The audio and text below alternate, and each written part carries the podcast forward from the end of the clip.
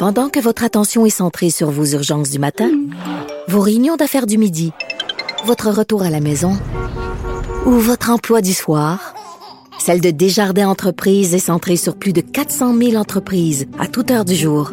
Grâce à notre connaissance des secteurs d'activité et à notre accompagnement spécialisé, nous aidons les entrepreneurs à relever chaque défi pour qu'ils puissent rester centrés sur ce qui compte, le développement de leur entreprise.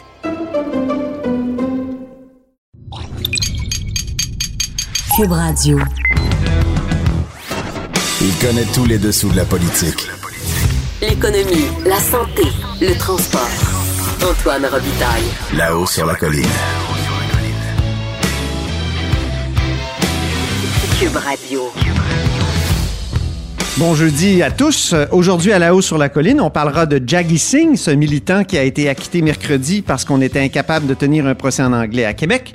On en parle avec Guillaume Rousseau, juriste qui vient justement de publier un livre qui s'intitule Restaurer le français langue officielle. Ensuite, il sera question du séparatisme dans l'Ouest canadien avec l'historienne Valérie Lapointe-Gagnon qui enseigne et vit à Edmonton. Mais d'abord, mais d'abord, il y a un vadrouilleur avec nous en studio. Bonjour Patrick Belrose. Bonjour Antoine. Correspondant parlementaire euh, pour le Journal de Québec et le Journal euh, de Montréal. Euh, donc, Québec solidaire veut que la Caisse de dépôt se retire des hydrocarbures.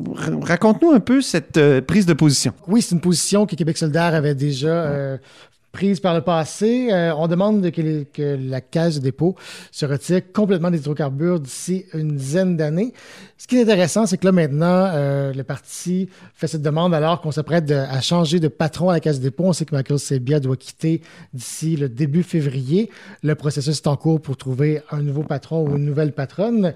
Euh, et surtout, euh, la demande arrive au lendemain d'une annonce faite par le grand groupe euh, privé qui s'appelle BlackRock, fonds d'investissement, donc le plus grand fonds d'investissement privé au monde, qui a annoncé que d'ici le milieu de l'année 2020, donc l'année en cours, ils sortiront complètement du domaine des hydrocarbures. En fait, ils investiront plus dans les, dans les entreprises ou des domaines où il y a plus que 25% d'hydrocarbures.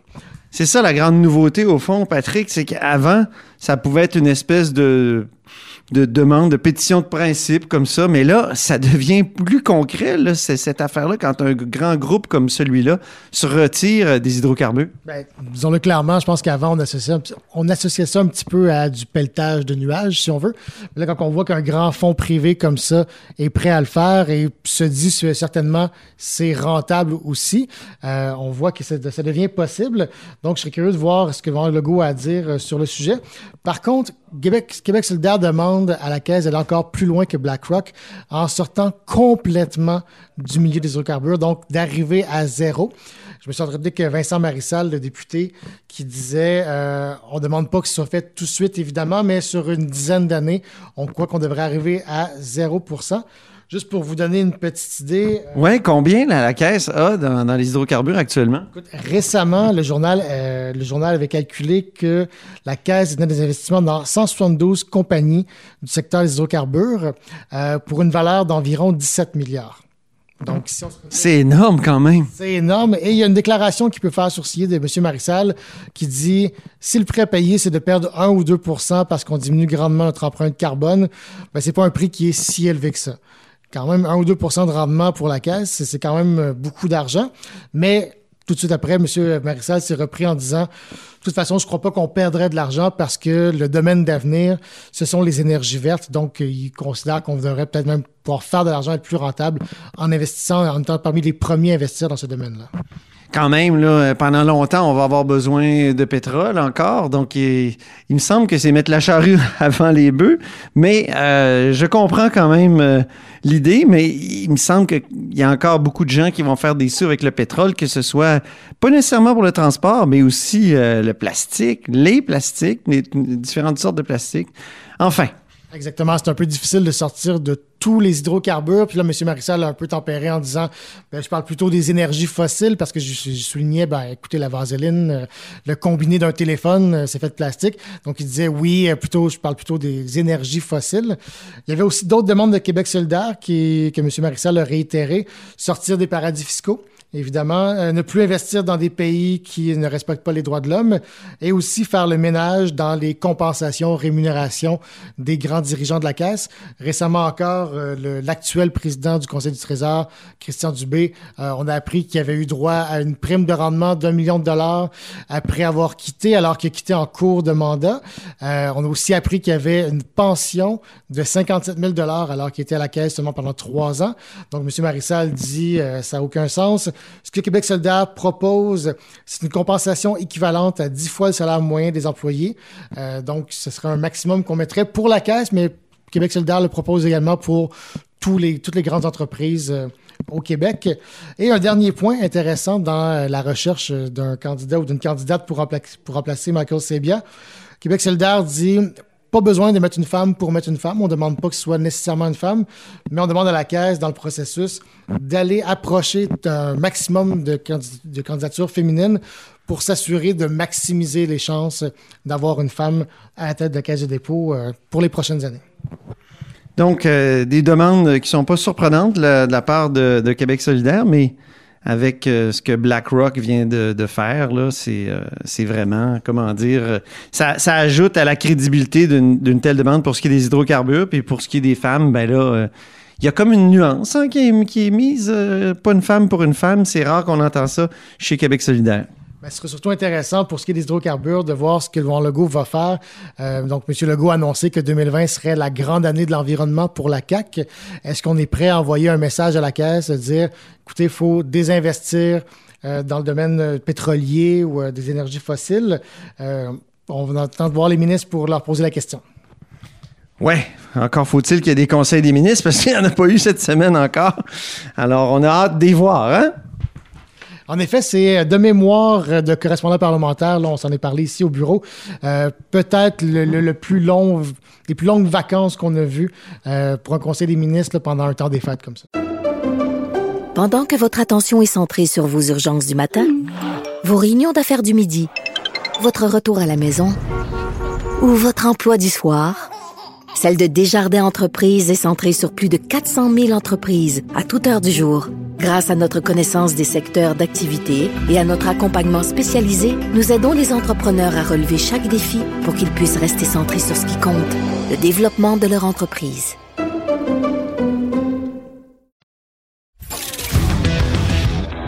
Là-haut sur la colline. Une entrée privilégiée dans le Parlement. Cube Radio. Au bout du fil à Sherbrooke, il y a Guillaume Rousseau, professeur à la faculté de droit de l'Université de Sherbrooke. Bonjour. Bonjour, bonjour. Alors, euh, vous publiez, Guillaume, euh, ces jours-ci, euh, l'ouvrage Restaurer le français langue officielle. Ben, la question me semble particulièrement d'actualité avec l'histoire du militant Jaggi Singh qui a été libéré mercredi de toutes les accusations par un juge en, raison justement de, de l'incapacité des procureurs de la ville de Québec de tenir procès en anglais. Comment comment t'interprètes cette affaire-là? En fait, ça semble découler, j'ai pas tous les papiers évidemment du dossier, là, mais ce qu'on en comprend, c'est que euh, c'est une affaire criminelle et la procédure criminelle est de compétence fédérale. Donc, c'est euh, sans doute le code criminel qui prévoit euh, qu'on peut choisir un procès dans une ou l'autre des deux langues officielles. Et normalement, la solution, quand ça, ça semble pas possible de tenir le procès dans la langue officielle demandée par l'accusé, ben, c'est de transférer le dossier à un juge ou en tout cas à une date où ce sera possible. Et là, ici, il semble que le juge est allé pour une solution euh, beaucoup plus expéditive et peut-être plus critiquable, qui est celle de tout simplement euh, arrêter les, procédures, faire en sorte que, l'accusé ne, subira pas son procès. Euh, tu me disais plus tôt au téléphone, en dehors des zones, qu'il y a comme deux droits concurrents ici. Il y a, un droit dans le code criminel qui, est à l'accusé qui peut demander un procès dans la langue officielle de son choix. Mais il y a aussi à l'article 133 de euh, la Constitution euh, de, 1867 la, la, possibilité pour le procureur de plaider dans la langue de son choix. Alors, est-ce est-ce qu'il y a un droit qui l'emporte sur l'autre dans ce moment-là? Ben, ça semble être le cas. C'est-à-dire qu'il faut savoir que l'article 133 de la Constitution ça vise le fédéral et le Québec, et donc pas les autres euh, provinces qui peuvent être sujets à des obligations semblables en vertu d'autres dispositions, mais comme tel, 133 les vise pas. Alors que le code criminel, évidemment, c'est toutes les provinces, tous les territoires. Alors, il y aurait peut-être, il y aurait peut-être le lieu de plaider que le Québec devrait être euh, traité différemment pour cette raison-là, en plus de toutes les raisons d'ordre euh, socio-démographique, donc le fait que le Québec a une responsabilité en termes de promotion du français, alors que les autres provinces n'ont pas nécessairement de, de responsabilité de, de promouvoir l'anglais. Alors, pour différentes raisons, il y aurait peut-être moyen de, effectivement, de plaider que, ben, au Québec, un procureur a le droit de plaider en français euh, devant les tribunaux. Mais euh, il y a toute une jurisprudence qui vient avec, entre autres, la Rébola, qui vient essentiellement d'autres provinces et qui euh, mise plutôt qui met de l'avant les droits de l'accusé. Puis ici, ben c'est donc clairement les droits de l'accusé qui l'auront emporté sur euh, sur les droits du euh, du procureur québécois de plaider dans sa langue. Quoique le droit, ce droit-là a peut-être même pas été plaidé. Là.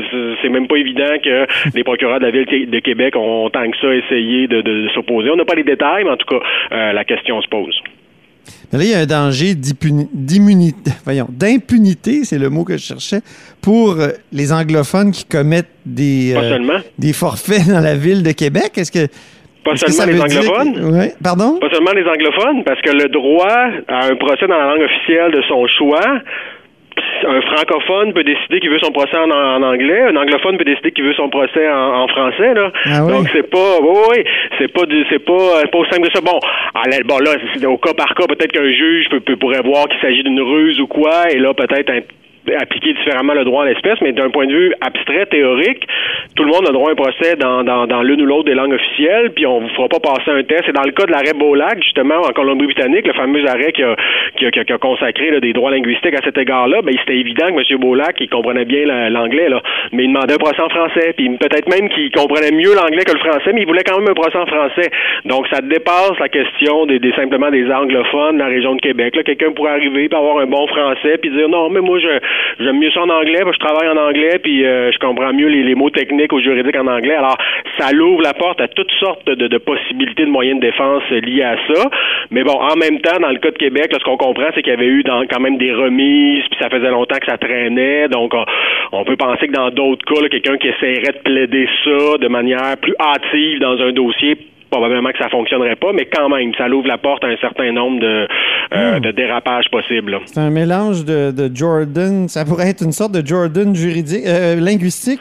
Une sorte de Jordan Bolac, une espèce de mélange, ouais. Exactement. Bon, euh, votre livre, par contre, il porte pas précisément sur cette question-là, mais indirectement, évidemment. Vous, c'est beaucoup, d'après ce que j'ai compris. le, livre s'intitule, je le rappelle, Restaurer le français, langue officielle. C'est beaucoup en réaction à cette requête du barreau. Et là, sans doute que les gens s'en souviennent pas, mais le barreau, euh, il y a deux ans, avait décidé que toutes les lois du Québec étaient illégales parce qu'elles avaient été mal traduites. Euh, en anglais, que la version anglaise. Et, donc, il réclamait une co-rédaction euh, des, des, des, lois. Et euh, donc, c'était comme une bombe atomique juridique utilisée par le barreau pour faire bouger les choses. Et là, vous, vous, vous répliquez dans, dans, dans ce livre-là, d'après ce que je comprends, sur le plan théorique, mais sur le plan pratique aussi? Oui, tout à fait. Donc, le barreau se basait sur une opinion juridique du, euh, du juge Bastarache qui disait si vos lois euh, québécoises, en ce cas-ci, sont pas comme les lois fédérales, c'est-à-dire co-rédigées, donc rédigées en même temps en français et en anglais, et qu'elles sont seulement traduites, parce que les lois québécoises sont rédigées en français, elles sont ensuite traduites en anglais. Si vous faites ça, tous vos lois sont, sont illégales, puis après ensuite les, règlements qui en découlent, puis les institutions qui sont créées par les, par les lois. Donc, c'est presque tout le droit québécois qui se trouverait être invalide selon un ancien juge de la Cour suprême qui a fait une opinion juridique là-dessus, ce qui est quand même pas rien. Mm-hmm. Et là, finalement, suite à, ça, ben, il y a eu une espèce d'entente où finalement, ce qu'on, l'Assemblée nationale, la procureure générale, le barreau, ce qu'ils ont décidé, c'est qu'il y aurait une embauche de quelques traducteurs supplémentaires de quelques juristes anglophones, mais qu'on continuerait de traduire les lois.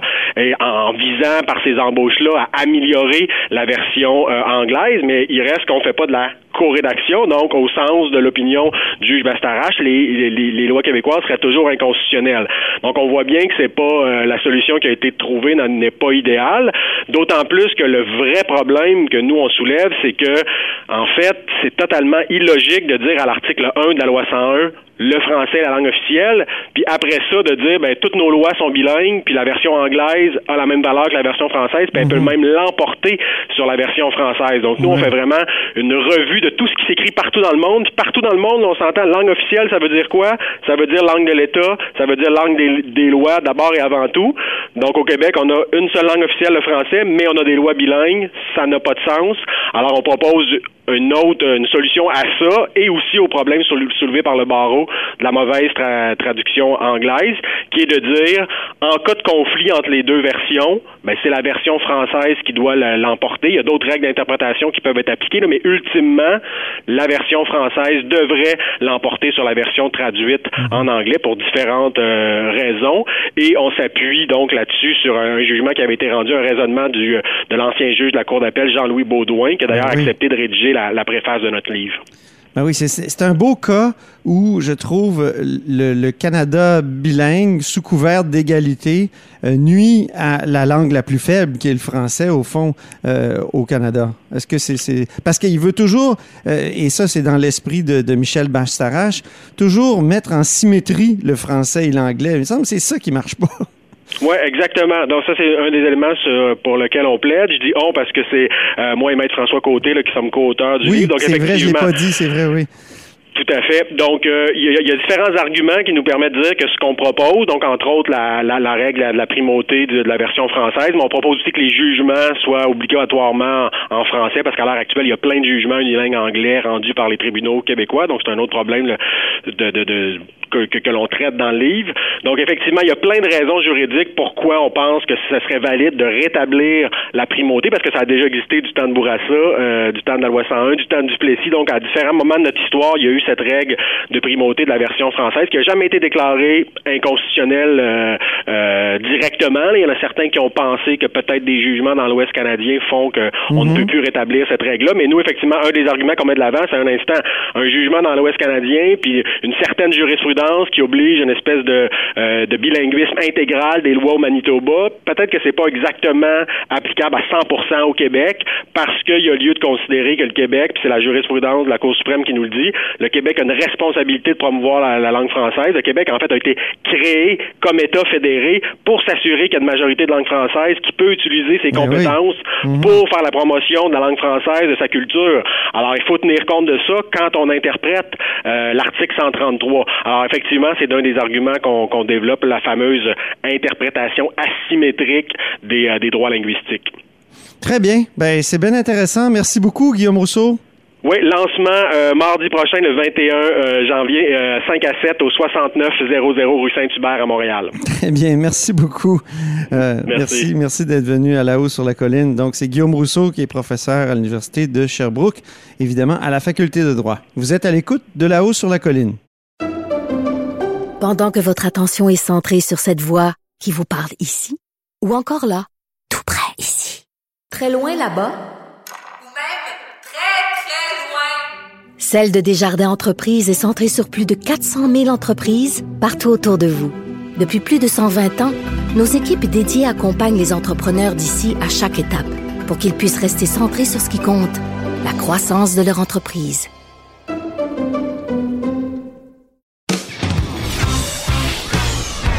Là-haut sur la colline. La politique autrement dit. Cube Radio. Au bout du fil, il y a Valérie Lapointe-Gagnon. Bonjour. Bonjour. Professeur adjointe euh, d'histoire à la faculté Saint-Jean de l'Université de l'Alberta à Edmonton. Et il fait froid là-bas aujourd'hui, hein? Oui, moins 45 avec le facteur vent, c'est épouvantable. et euh, il fait froid aussi dans les relations entre l'Ouest et, le reste du pays. Euh, il y a même le parti du Wexit, le parti indépendantiste qui a obtenu le statut de parti politique admissible de la part d'Élections Canada récemment, vendredi dernier. je voudrais savoir, est-ce que c'est un parti qui est important dans le, débat public là-bas euh, en Alberta? Je dirais que c'est assez minoritaire. On parle beaucoup dans le débat public du sentiment d'aliénation de l'Ouest. Euh, Jason Kenney, premier ministre de la province, a mis en place euh, son panel pour trouver un accord plus équitable à l'intérieur de la fédération, pour notamment contrebalancer l'importance que prend le centre et l'est du pays. Donc, cette discussion-là sur le sentiment de ne pas être reconnu euh, à sa juste valeur, elle est omniprésente. Par contre, pour ce qui est de l'indépendance, euh, c'est euh, beaucoup plus minoritaire comme voix, c'est beaucoup moins présent. Quoique, on sent, bon, depuis la réélection de Justin Trudeau, il y a une frange de la population de l'extrême droite qui est très insatisfaite, euh, qui garde aussi des très mauvais souvenirs euh, de Trudeau, le père, Pierre Trudeau, avec son programme énergétique national qu'on accuse d'avoir coulé l'économie euh, de l'Alberta dans les années 80. bien tout ça, ça crée un, un micro-engouement pour des mouvements plus extrêmes, mais faut, faut vraiment pas voir ça comme un phénomène nouveau. Le parti a un nouveau nom, le parti du Wexit, mais avant lui, il y a eu différents euh, partis qui militaient aussi pour l'indépendance des provinces de l'Ouest, qu'on pense au Western Independence Party, au Western Bloc Party. Donc, il y en a plusieurs exemples à travers l'histoire et cette euh, comment dire, cette adhésion-là à l'idée de séparation de l'Ouest, elle est toujours plus circonstancielle et plus vive quand un gouvernement libéral à Ottawa. J'ai une question d'orthographe. Pourquoi Wexit? Pourquoi pas Westxit? Je crois que c'est vraiment, euh, ça, ça, ça, se dit assez bien Brexit ou Wexit, maintenant le Mexit. Donc, euh, ça, ça c'est rentré dans le, le vocabulaire populaire. Donc, euh, c'est, ça frappe l'imaginaire. Le, le Wexit, une contraction. Mm-hmm. Mais c'est, c'est mon explication là. Ok, très bien. Mais mais ça demeure donc un mouvement marginal, bien que circonstanciellement, euh, il peut reprendre du poil de la bête, dans le fond, c'est ça? Ben, ce qu'on voit à travers l'histoire, par exemple, Western Canada Concept, euh, qui est un parti pour l'indépendance qui a été fondé au début des années 80 pour manifester l'insatisfaction encore des provinces des prairies devant une économie pensée et centrée sur le centre et l'est, c'est que ça n'a jamais vraiment été. Euh, il y a eu un député élu à une partielle en 1982. Ah oui. Mais sinon, les, oui, sur la scène provinciale, l'antenne provinciale albertaine euh, du Western Canada Concept, ça a été une très brève aventure, euh, l'élection de ce député. Puis, on voit même aux dernières élections provinciales, il y avait un parti de l'indépendance de l'Alberta. Ça va chercher autour moins de 1 des votes. Donc, euh, le Parti conservateur reste quand même euh, là où les votes vont. Euh, dans un texte, je crois que c'était dans la presse en décembre, vous disiez que toute l'histoire de l'aliénation, de, la nouvelle entente que Jason Kenney veut établir avec le reste du Canada, ça avait quand même un aspect de diversion. C'est-à-dire, ça constitue une stratégie de diversion. Expliquez-nous un peu votre idée. Eh bien, en ce moment, ça va pas très bien en Alberta, euh, surtout euh, dans les provinces de l'Ouest en général, mais l'Alberta, la Saskatchewan voit leur économie euh, euh en péril avec le fait d'être accroché à une ressource qui est épuisable et, qui appartient davantage au 21e, au 20e siècle, pardon, qu'au 21e. donc, il y a, il y a ça, il y a le programme aussi d'austérité économique est très, très abrasive euh, comme mis en place le gouvernement des et qui déplaît à la population. Donc, la popularité de Jason n'est pas si grande que ça, selon les, les derniers sondages, parce qu'il s'est attaqué euh, à l'éducation de manière radicale, euh, au primaire, au secondaire et au post-secondaire, à une période où on a besoin, dans la transition énergétique, de, de former des cerveaux, des gens qui vont penser cette transition-là. Donc, il y en a plusieurs qui comprennent pas nécessairement son geste. Parce qu'au lieu, de, au lieu de profiter de sa, sa base fiscale, Jason Kenney, donc d'augmenter, de, se donner peut-être une taxe de vente, il choisit de, de réduire les dépenses de l'État. Hein? C'est ça, c'est son choix. Puis d'entrer dans une guerre, euh, d'entrer dans une guerre de mots avec euh, avec l'est du pays. Donc euh, c'est un peu sa stratégie, sa stratégie de diversion, alors qu'il est en train de sa propre sa propre population. Il, était, il, est, il est très bas dans les sondages, c'est ça? Il a, il a- baissé, il a fait Mais- une chute mais assez est spectaculaire. euh, ouais. Euh, depuis la sortie de son budget à l'automne, où vraiment là, on, on entre dans une période d'austérité, puis où, évidemment, s'il avait mis en place une taxe provinciale, il serait encore moins populaire, probablement parce qu'il y a une allergie à tout ce qui est interventionnisme de l'État en matière de taxation. Ah oui. On le voit un peu avec la réaction face à la taxe euh, du carbone. Euh, c'est assez épidermique euh, comme euh, réaction, tout ce qui est taxe, tout ce qui est contrôle du gouvernement sur l'économie euh, des gens. Et donc, euh, euh, son austérité, par contre, ne passe pas nécessairement mieux non plus, parce que euh, les infirmières sont touchées, les médecins sont touchés, et donc on s'attaque un peu à, euh, à des intouchables. On, est fiers en Alberta du système de santé relativement solide qui a été mis en place. Donc, est-ce qu'on va assister à un démantèlement, un retour de la période de Ralph Klein, euh, dont certains ne gardent pas toujours les meilleurs souvenirs euh, en lien avec avec l'austérité euh, économique. Et dans le quotidien de votre, de votre université, est-ce que ça a des effets, cette, euh, cette austérité-là? Oui, ça a des effets euh, assez dramatiques. Là, si on pense à la faculté Saint-Jean, qui est la seule faculté francophone à l'ouest de l'Université de Belfast au Manitoba, et pour les prochains mois, c'est un demi-million euh, qu'il fallait trouver. Donc, euh, euh, on parle euh, de- d'emplois, de, contrats qui sont pas renouvelés. On parle de perte de ressources. Et c'est aussi la, la francophonie qui a besoin de services, qui est croissante en Alberta, qui se retrouve pénalisée par ces couples-là qui affectent les étudiants. Puis on le voit aussi dans les universités. Euh, L'Université de Calgary vient de l'annoncer, McEwan également, une augmentation des frais de scolarité qui va frôler au, au terme de trois ans euh, 21 Oh! donc, euh, euh, au Québec, les rues auraient déjà été prises d'assaut, alors qu'ici, on n'a pas du tout une culture euh, de euh, manifestation, de revendication publique. Mhm. Mais il y a des discussions qui se font, les étudiants sont extrêmement fâchés de la situation, alors que le coût de l'éducation et le coût du logement et du- de la vie est relativement élevé. Ben, Valérie Lapointe-Gagnon, merci beaucoup pour cet entretien. Ça m'a fait très plaisir. Bonne- Merci à vous. Bonne chance avec le froid. Valérie La- Merci. Lapointe-Gagnon est professeure adjointe d'histoire à la faculté Saint-Jean de l'Université de l'Alberta. Cette émission est maintenant disponible en podcast. Rendez-vous dans la section balado de l'application ou du site cube.radio pour une écoute sur mesure en tout temps. Cube Radio, autrement dit. Et maintenant, autrement écouté.